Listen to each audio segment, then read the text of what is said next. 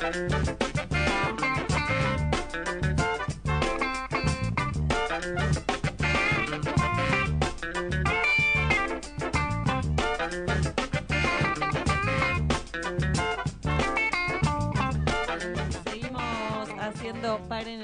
¿Dónde está? ¿Dónde está? Acá ¿Dónde está, están las drogas? ¿Dónde están las drogas? Acá están las drogas. Mira lo que te digo. Es que me robaste mi... Ah, te robé tu hoja. Me robaste mi hoja. Tu, tu guía, toma. No, no, ahora me quedo con la tuya. No, la mía tiene anotaciones muy importantes. No, mentira. Me te, imagino. Te presto, te presto mi grilla y seguimos haciendo par en el mundo. Eh, recién nos quedamos charlando con Gise que ahí se está abrigando para salir. Muchas gracias por venir hasta la radio, hasta Radio Presente, a traernos más información que está buena tener para la columna Punto de Fuga.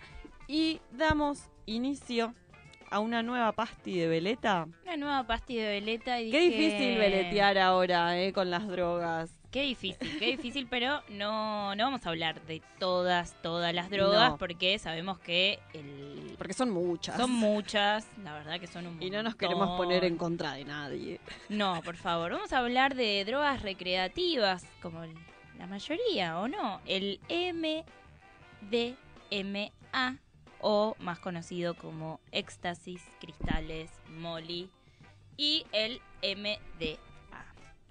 Cada semana, eh, más de un millón de personas alrededor del mundo pegan y se la pegan con pastillas En la pera. en la pera. Participando de una suerte de ruleta rusa química por no saber si su pastilla es de kiosco, de laboratorio o mortal. Al fin y al cabo, cuán probable es que una pastilla producida por individuos particulares, sin exigencias éticas y completamente por fuera de la ley, sea sometida a los estrictos controles de calidad necesarios para garantizar la honestidad del tranza de la esquina. Puede ser de la- del tranza de mitad de cuadra también, no solo de la esquina. Un cuarto de cuadra. Claro. Porque los hay en todas Los partes. hay en todas partes. Los pro y los contra de las pastis. Vamos a empezar a, a veletearla. A ver. ¿Consumió con- alguna vez micropunto, cuartito de pepa, éxtasis en esta mesa? No ¿Se consumió en esta mesa? Se consumió en esta mesa. Se consumió en esta mesa. Los pros de consumir pastillas para no dormir, diría Drogas duras, como Sabina. Yo tuve una época que escuché Sabina, se tenía que decir y se dijo. Sensación de gran bienestar a favor. Sí, sí, a favor. A favor, es a uno de los pros de las drogas. Exactamente. En general, aparte. Euforia. Euforia, sí, depende cuál, pero también euforia, sí. Está buena. Esta está buena y usted se va a acordar de alguien. Esto es un chiste interno. Empatía. Sí, empatía, mucha empatía. Mucha empatía. Y amor hacia los demás.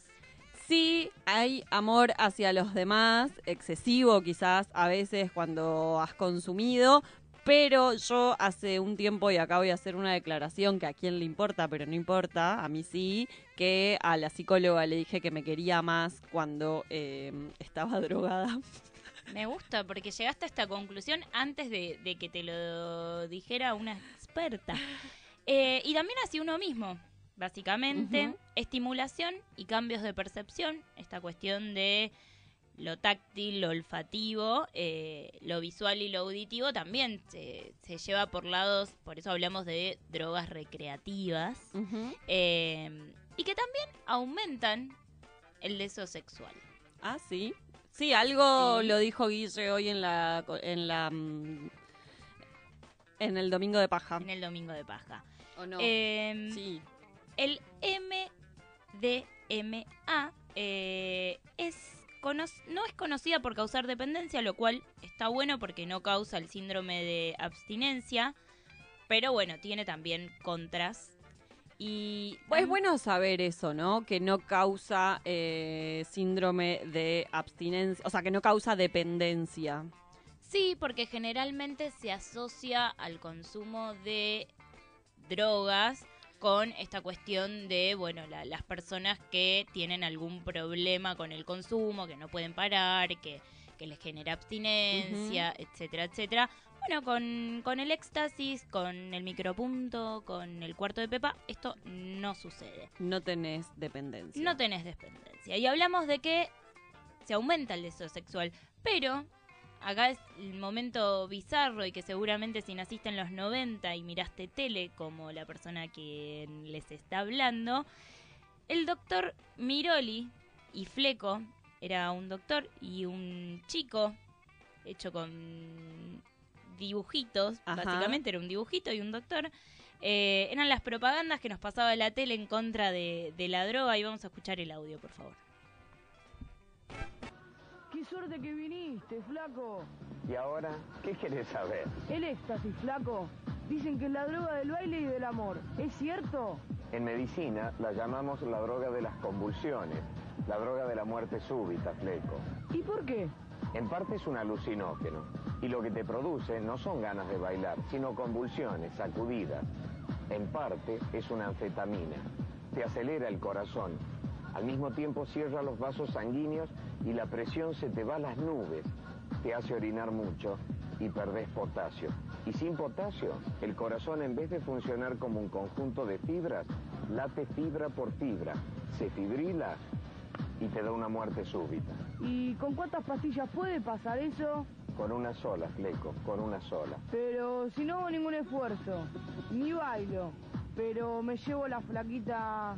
La llamamos también las drogas del papelón, porque te da muchísimas ganas, te aumenta el deseo, pero te anula la potencia. Tenés ganas y no tenés con qué, Fleco. ¡Qué garrón! Tenelo presente. Las drogas destruyen el sistema nervioso, la sexualidad, la libertad. No dejes que te destruyan. De vos depende. Por eso, drogas. ¿Para qué? Yo. Bello, sí, muy.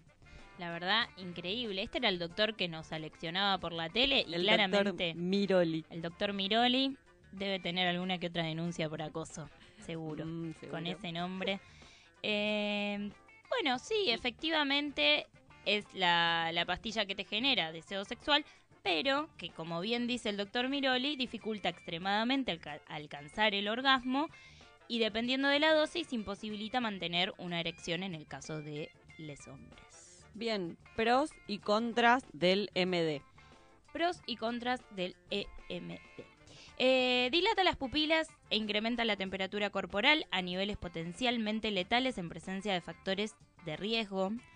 Algunos de estos agravantes suelen ser bailar toda la noche en un ambiente caluroso, poco ventilado, sin hidratarse adecuadamente y sintiendo una constante pero falsa sensación de bienestar que impide percibir cualquier alerta de malestar físico que el cuerpo quiera enviar.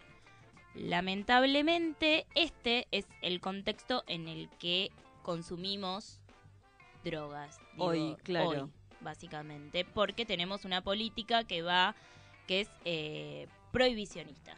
Y esa política prohibicionista lo que hace es no solamente eh, no cuidarte, sino que no te da información sobre esto, sobre los síntomas o sobre las condiciones en las que podés consumir que pueden ser más apropiadas, ¿no? Exactamente. Hay un libro hermoso que se llama eh, un libro sobre drogas, así se llama, y es de eh, Les Amigues del Gato y la Caja, que recomendamos muchísimo, no solamente el libro, sino la editorial que tienen y eh, el blog eh, donde suben un montón de notas. ¿Qué pasa con esto y qué nos dice el gato y la caja en un libro sobre drogas? Que el criterio para la legalidad de una droga debería estar basado en respetar la soberanía de cada individuo sobre su propio cuerpo, siempre que el consumo no afecte perjudicialmente a los demás, claramente. El psiquiatra inglés David Nutt y su equipo desarrollaron escalas para medir el daño al usuario y a otras personas y las aplicaron a una variedad de drogas que se consumen frecuentemente en la actualidad, tanto dentro como por fuera de la ley. El resultado va a sorprender a varios eh, en todo sentido, porque el MDMA es más seguro que el alcohol, la peor droga considerada la suma de ambos, el tabaco y las benzodiazepinas, que más conocidas eh, regularmente como ribotril, que son administradas por la O mayoría clonazepam. o clonazepam recetado por médicos a los que les confiamos nuestra, nuestra salud. Desde la trinchera de Par en el Mundo veleteamos un poco con respecto a las drogas, porque hay que hablar de las drogas. Hay que hablar de las drogas consumos. y necesitamos políticas públicas, sobre todo por información certera, ¿no? Sobre el tema. Exacto. ¿Querés consumir? Hacelo en un contexto que esté piola, donde te sientas contenido, donde estés seguro, donde puedas hidratarte, donde puedas acudir hacia una persona de, que sea de tu De confianza, ¿no? claro. Si te querés drogar, drogate. El mundo es demasiado hostil para estar sobrio, pero informate UH. La prohibición limita profundamente las posibles intervenciones estatales para disminuir el riesgo asociado al consumo de sustancias. Desde Par en el Mundo pedimos políticas públicas sobre el consumo de drogas y nos encantaría estar prendiendo un faso en este momento. Así es. Y vamos a escuchar un poquito de música y ahora en un ratito te contamos el sorteo que tenemos para vos.